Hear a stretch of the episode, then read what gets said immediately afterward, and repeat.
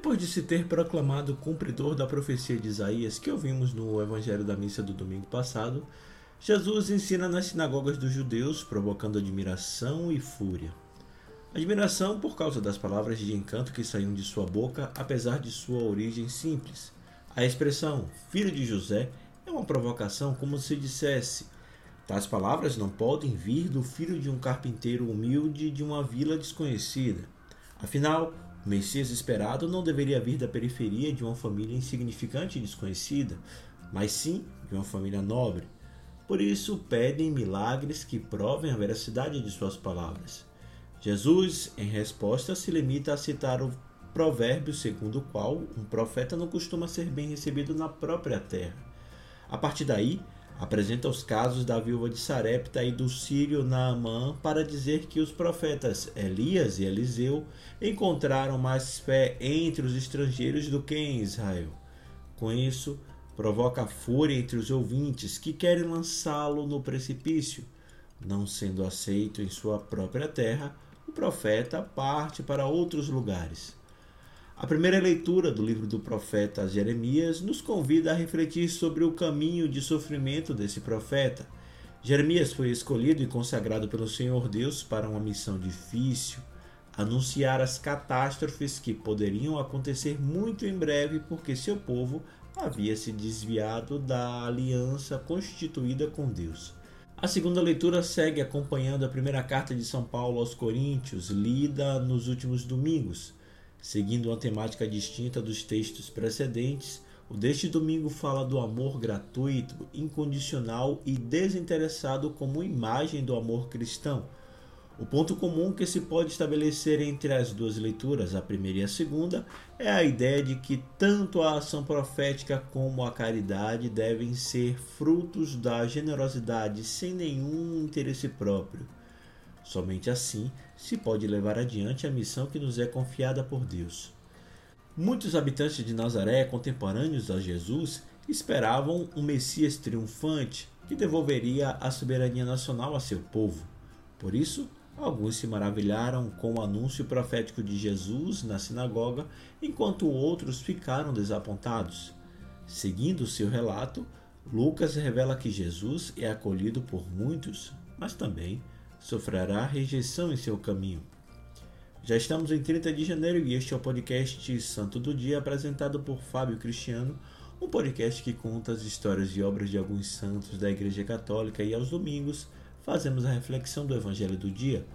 Estamos disponíveis nos principais aplicativos de podcast e você pode assinar nestes tocadores para ser notificado sempre que houver novos episódios. Siga também o nosso perfil no Instagram, o arroba podcast Santo do Dia.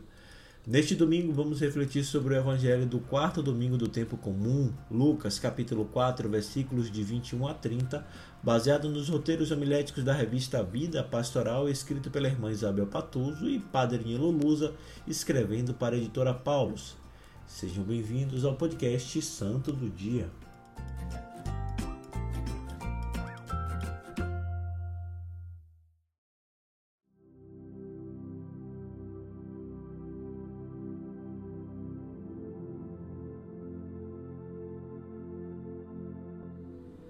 Leitura do Evangelho de Nosso Senhor Jesus Cristo segundo São Lucas. Naquele tempo, estando Jesus na sinagoga, começou a dizer: Hoje se cumpriu esta passagem da Escritura que acabastes de ouvir. Todos davam testemunho ao seu respeito, admirados com as palavras cheias de encanto que saíam de sua boca, e diziam: Não é este o filho de José? Jesus, porém, disse: sem dúvida, vós me repetireis o provérbio: médico, cura-te a ti mesmo. Faze também aqui em tua terra tudo o que ouvimos dizer que fizestes em Cafarnaum. E acrescentou: É verdade vos digo que nenhum profeta é bem recebido em sua pátria. De fato, eu vos digo, no tempo do profeta Elias, quando não choveu durante três anos e seis meses e houve grande fome em toda a região, havia muitas viúvas em Israel. No entanto, a nenhuma delas foi enviado Elias, senão a uma viúva que vivia em Sarepta, na Sidônia. E no tempo do profeta Eliseu havia muitos leprosos em Israel. Contudo, nenhum deles foi curado, mas sim Naamã, o sírio. Quando ouviram estas palavras de Jesus, todos na sinagoga ficaram furiosos. Levantaram-se e o expulsaram da cidade. Levaram-no até o alto do monte sobre o qual a cidade estava construída com a intenção de lançá-lo no precipício. Jesus, porém, passando pelo meio deles, continuou o seu caminho. Palavra da salvação.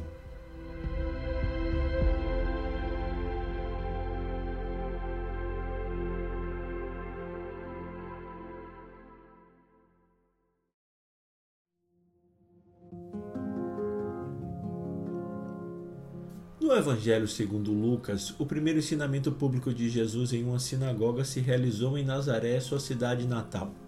Este episódio é de grande importância para o evangelista, pois para ele, em Jesus, se cumprem todas as profecias das Escrituras. Os ouvintes da sinagoga, ao se perguntarem se não é ele o filho de José, julgam conhecê-lo muito bem. Os contemporâneos de Jesus o viram crescer, mas não perceberam em profundidade quem ele era de fato. Era um conhecimento externo que não necessariamente os levava a se tornarem seus discípulos. Esse texto associa a missão de Jesus à do profeta Elias, que visitou a viúva de Sarepta, mudando sua situação de fome em abundância. A viúva pertencia à categoria de pessoas pobres e marginalizadas que dependiam da solidariedade para a sobrevivência. Jesus também, em sua missão, se dirige aos pobres e marginalizados. Ele tem consciência de que terá a mesma sorte de todos os profetas que o precederam, os quais não foram bem acolhidos entre os seus. Os habitantes de Nazaré pedem que Jesus realize sinais esplendorosos, como ouviram dizer que o havia operado em Cafarnaum. Estão à procura de espetáculo, mais do que de um ensinamento verdadeiro ou de um mestre que os guie no caminho das Escrituras. O caminho do discipulado que Jesus propõe é o caminho que também os profetas seguiram, feito por incompreensões, rejeições, riscos e às vezes solidão e recusa mesmo dos seus mais próximos. Jesus cita o provérbio segundo o qual nenhum profeta é aceito em sua própria terra. Isso demonstra a recusa dos próprios parentes a acolher o projeto de Jesus. Não obstante, Jesus revela sua identidade profética e tudo que ele proclamou na sinagoga de Nazaré começa a ser cumprido.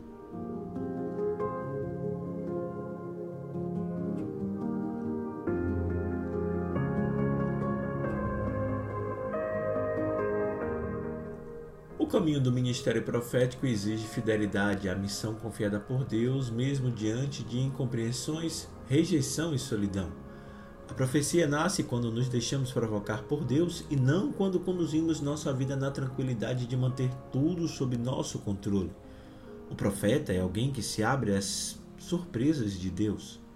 Nestes últimos tempos, o Papa Francisco tem recordado à Igreja que precisamos muito de profetas e que o perfil de profeta consiste em seguir o caminho traçado por Jesus.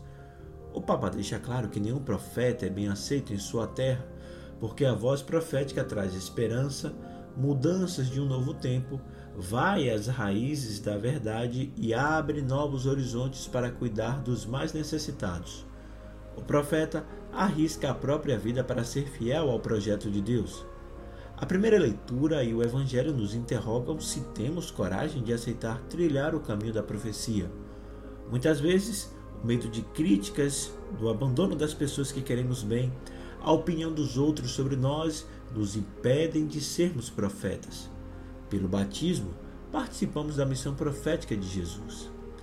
Ainda nos fala o Sumo Pontífice Ser profeta não consiste em ser um crítico de profissão, mas, ao contrário, o profeta é aquele que reza, olha para Deus e para seu povo, sente dor e chora quando o povo erra ou se desvia do projeto divino. Além disso, ser profeta é fazer o possível para falar e viver na verdade.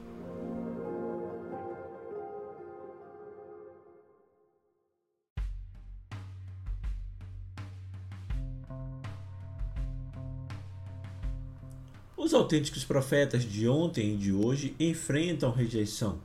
Sua mensagem de verdade e de justiça incomoda os que se deixam guiar pelo espírito do confronto e do elitismo egoísta.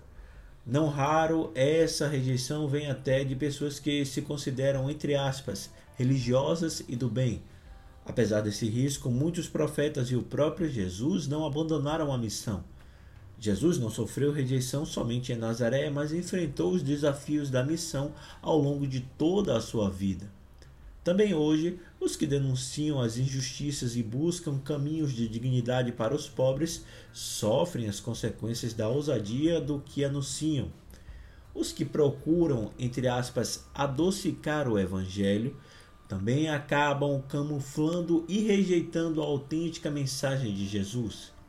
Aceitar e viver a genuína mensagem do Mestre requer permanente desprendimento em favor dos outros.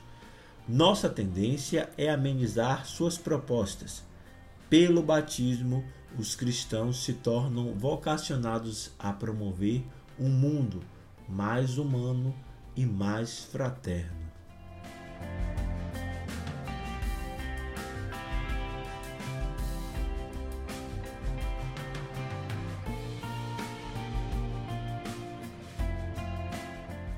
Deus lhe abençoe e lhe dê uma semana frutuosa. Desejo também muita saúde, coragem, fé, sabedoria e esperança. Muito obrigado pelo seu carinho e pela sua audiência. Se você gostou dessa reflexão e gosta do conteúdo do podcast Santo do Dia, encaminhe, indique e compartilhe ou compartilhe com quem você acredite que gostaria de ouvir também. Passe essa mensagem adiante. Até o nosso próximo encontro. Deus nos amou primeiro.